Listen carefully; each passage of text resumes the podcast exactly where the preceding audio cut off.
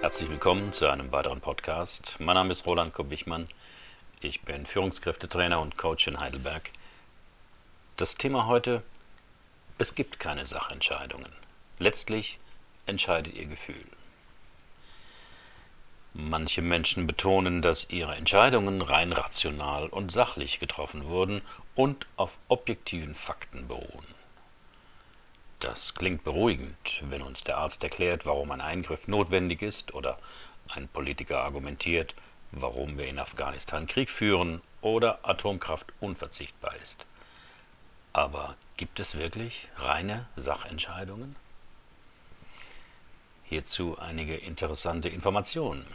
Neurobiologische Untersuchungen zeigen, schon ca. 300 Millisekunden bevor wir uns entscheiden, zeigt sich in unserem Gefühlszentrum, dem limbischen System, der entsprechende Impuls. Das würde bedeuten, dass alle unsere Entscheidungen zuerst im limbischen System gefällt und erst danach mit unserem bewussten Verstand im Neokortex begründet werden. Ganz krass formuliert es ein Hirnforscher. Wir tun nicht, was wir wollen, sondern wir wollen, was wir tun.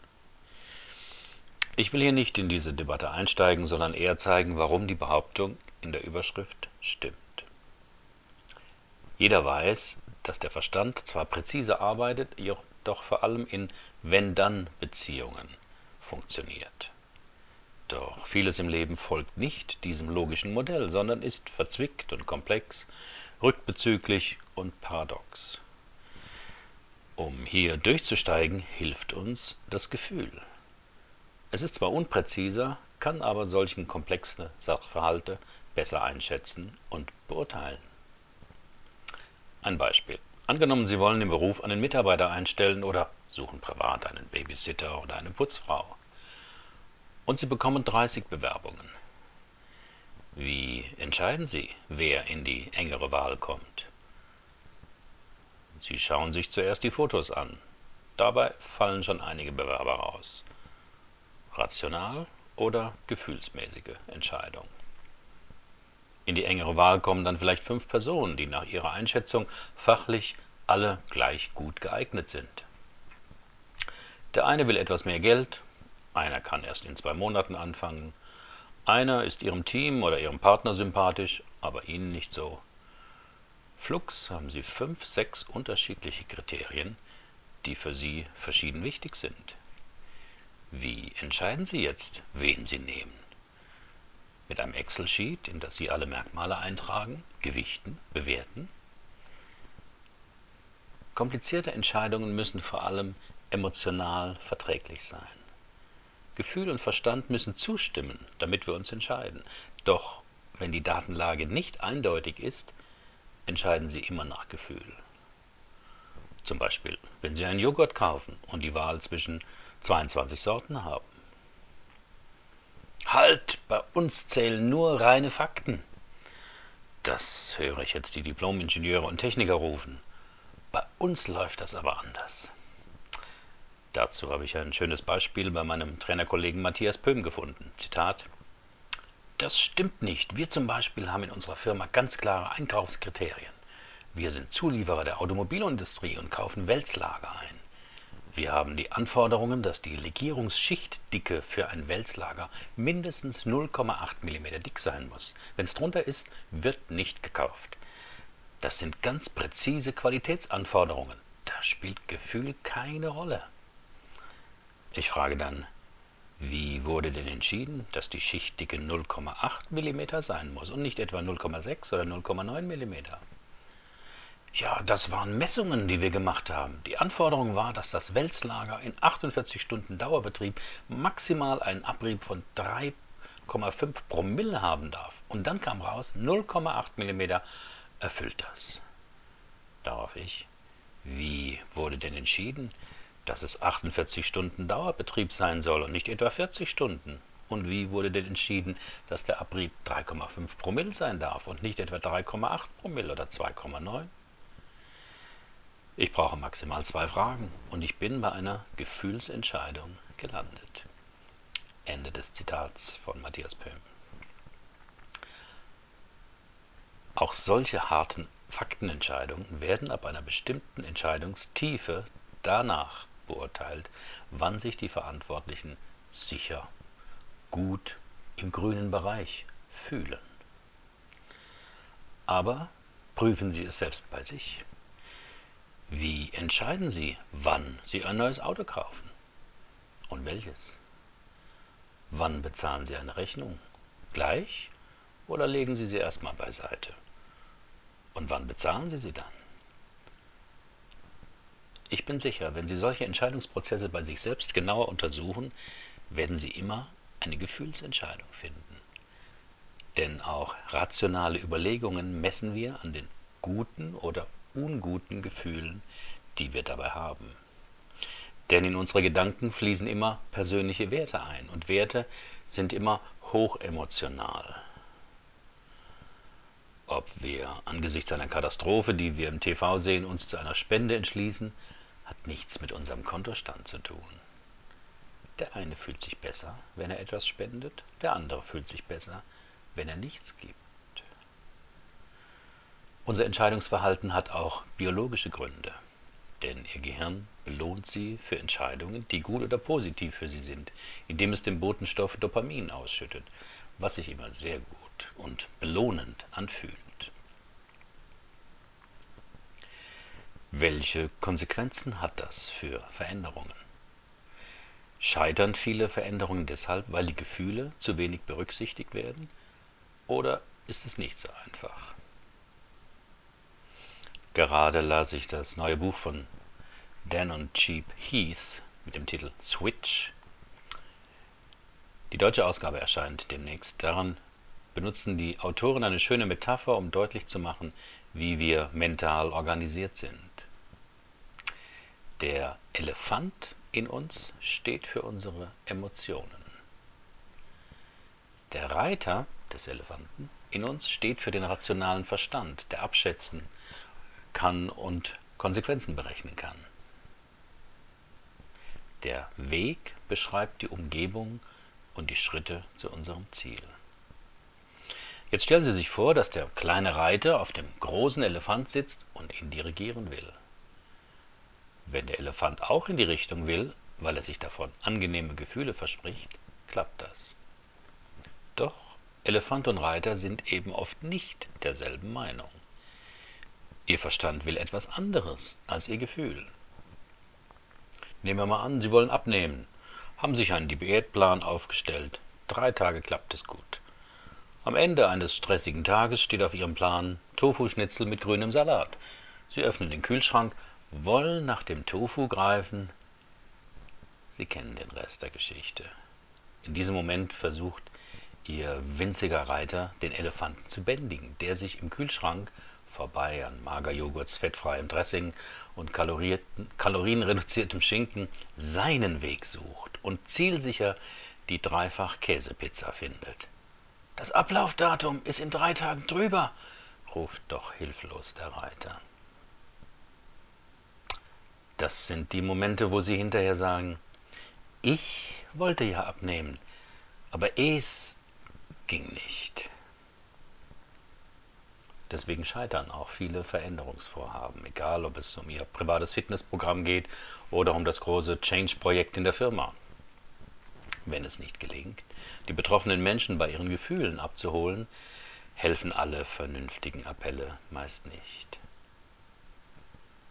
Denn der Elefant in ihnen sucht den Weg des geringsten Widerstands. Er mag keine Experimente, ist konservativer als der rechte Flügel der CSU Deswegen bevorzugt der Elefantenteil in uns Gewohnheiten, Bedürfnisse, Instinkte oder Gefühle, wenn es um Entscheidungen geht. Ein drastisches Beispiel von vor ein paar Tagen. Es fühlt sich eben für manche Menschen gut an, zu dritt einen Passanten komareif zu treten, weil man sich dann stark fühlt. Der Reiter, der weiß, dass das einen für Jahre ins Gefängnis bringt, findet bei dem Täter kein Gehör. Wenn man etwas ändern will, muss man meistens raus aus der Komfortzone. Mit Komfortzone sind hier die gewohnheitsmäßigen Routinen im Verhalten und Fühlen gemeint. Damit Sie den Weg zu Ihrem Ziel gehen können, braucht es ein Zusammenspiel von Reiter und Elefant. Jeder für sich allein verliert sich nämlich in unproduktiven Verhaltensweisen. Der Elefant tendiert zu spontanem, gefühlsbetontem Handeln ohne Rücksicht auf die Folgen. Der Reiter in uns sieht die ganze Situation also Einsatz und Folgen, aber er verliert sich auch schnell in endlosem Denken und nutzlosem Analysieren. Für eine Veränderung raten die Autoren deshalb zu diesen Schritten. Motivieren Sie Ihren Elefanten. Geben Sie dem Reiter Informationen. Und drittens, passen Sie die Umgebung an. Das Buch bringt viele anschauliche Beispiele, wie man das in die Praxis umsetzen kann. Und was häufig schiefläuft, wenn Veränderung nicht klappt. Die drei wichtigsten Missverständnisse. Erstens. Was wie ein Problem aussieht, ist oft ein Situationsproblem. Also eine Folge davon, wie eine Situation gestaltet ist. Oft unterschätzen wir die Kräfte der Umgebung, die unser Verhalten beeinflussen. Verändert man die Situation, kann man leichter als mit flammenden Appellen erreichen, dass Menschen in die gewünschte Richtung gehen. Der Weg muss also dann verändert werden. So zeigte eine Studie, dass die Menge Popcorn, die Kinobesucher futtern, nicht vom einzelnen Besucher, sondern vor allem von der Größe der Popcornbox abhängt. Deshalb ja auch der Rat, wenn man weniger essen will, kleineren Teller nehmen, nicht dabei lesen. Die Veränderung der äußeren Situation hilft, sein Verhalten zu verändern. Auf meinem Blog ist ein Video, wie man mehr Leute dazu bringt, ihr Altglas zum Container zu bringen. Durch Appelle an das Umweltgewissen des Reiters oder indem man auf jede Flasche Pfand erhebt, das spricht den Elefanten an, man kann auch den Weg des Deponierens ändern, wie das Video sehr schön zeigt. Zweitens, was wie Faulheit aussieht, ist oft Erschöpfung. Das war für mich eine der wichtigsten Informationen des Buchs. Selbstkontrolle ist eine Ressource, die sich erschöpft. Sie ist nicht unbegrenzt verfügbar. Auch deswegen scheitern viele Vorhaben. Wenn Sie ein gewohnheitsmäßiges Verhalten verändern wollen, brauchen Sie dazu viel Achtsamkeit und Selbstkontrolle durch Ihren Reiter. Damit erschöpfen Sie jedoch jene mentalen Muskeln, die für eine Veränderung gerade nötig sind. Mit anderen Worten, der Elefant muss dann motiviert werden. Angenommen, Sie wollen jemandem vermitteln, dass zu viel Cola trinken nicht gesund ist, wegen dem enthaltenen Zucker. Die genaue Angabe, es sind 12 Prozent, ist korrekt, wenig anschaulich und wird kaum zu einer Verhaltensänderung führen. Die Zuckerangabe so zu übersetzen, dass die Gefühle angesprochen werden, zeigt das Video auf meinem Blog. Drittens. Was wie Widerstand aussieht, ist oft ein Mangel an Klarheit. Der Reiter in uns analysiert gerne, prüft gedanklich Alternativen, wägt Kosten und Nutzen ab. Doch wenn der Reiter nicht genau weiß, in welche Richtung er gehen will, führt er den Elefanten oft im Kreis. Sehr oft müssen wir uns selbst oder anderen deutlich sagen, was wir als nächsten Schritt wollen. Also nicht anklagen, jammern, Vorwürfe machen, sondern lösungsorientiert denken und handeln. Der Reiter braucht hier eine Richtung. Konkret, statt lange zu analysieren, warum etwas nicht geklappt hat, kann man danach schauen, was anders war, als es mal geklappt hat. Im systemischen Coaching nennt man diese Technik nach Ausnahmen fragen. Das geht mit folgenden Fragen.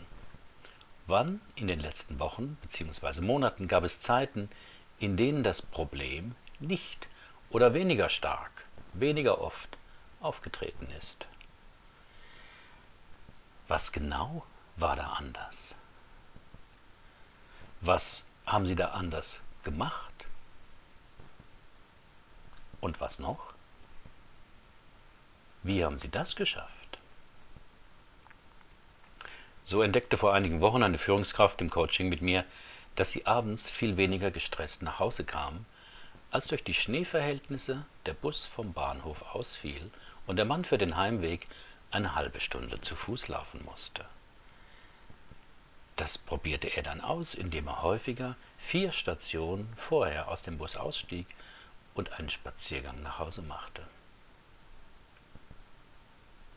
Man kann auch schauen, wie andere es gemacht haben, was man selbst erreichen will. Die Autoren nennen das Don't Solve Problems, Copy Success. Auf meinem Blog finden Sie den Originalartikel dazu. Was bedeutet das jetzt konkret? Die Metapher von Elefant, Reiter und Weg kann Ihnen helfen zu verstehen, wenn ein Vorhaben stockt oder gescheitert ist, woran es vermutlich liegt. In der Ablaufgrafik rechts ist der Fortgang eines Projekts schematisch dargestellt. Es gilt für berufliche Veränderungen wie auch für private Vorhaben. Jetzt wissen Sie ja schon, dass bei jedem dieser einzelnen Schritte nicht allein objektive Tatsachen eine Rolle spielen, sondern gefühlsmäßige Entscheidungen mindestens genauso wichtig sind. Und oft den Ausschlag bei Ihrer Entscheidung für eine Option geben. Klappt es nicht, können Sie nachforschen. Fehlt es an Motivation für den Elefanten? Information allein reicht meist nicht für eine Veränderung. Wie könnten Sie sich oder andere dazu bringen, den Unterschied nicht nur zu begreifen, sondern auch zu fühlen? Machen Sie die Veränderungsschritte so klein, dass der Elefant keine Angst mehr davor hat. Entwerfen Sie eine starke Vision von Ihrem Ziel, mit dem Sie sich oder andere identifizieren können. Geben Sie dem Reiter klare Anweisungen. Oft fehlen klare Handlungsanweisungen für die nächsten Schritte. Finden Sie heraus, wann es mal geklappt hat. Und tun Sie das wieder. Untersuchen Sie, wie es andere gemacht haben, die damit Erfolg hatten. Kopieren Sie deren Handlungen. Eine Vision reicht nicht. Es braucht klare Anweisungen. Statt gesünder leben, besser sagen, jede Stunde ein Glas Wasser trinken. Und drittens, verändern Sie den Weg. Wenn sich die Situation verändert, ändern Menschen leichter ihr Verhalten. Wollen Sie mehr Kommunikation in der Familie? Lassen Sie jeden zweiten Abend den Fernseher aus verändern Sie unvorteilhafte Gewohnheiten in bessere. Verhalten ist ansteckend. Wenn Sie kürzere, effektivere Meetings wollen, führen Sie probeweise mal eine Besprechung im Stehen durch. Dass Veränderung mitunter nicht leicht ist, habe ich schon in etlichen Artikeln hier auf dem Blog beschrieben. Woody Allen wusste das schon früher. Zitat Das Schwierigste am Leben ist es, Herz und Kopf dazu zu bringen, zusammenzuarbeiten. In meinem Fall verkehren sie noch nicht einmal auf freundschaftlicher Basis. Herzlichen Dank für Ihre Aufmerksamkeit. Bis zum nächsten Mal.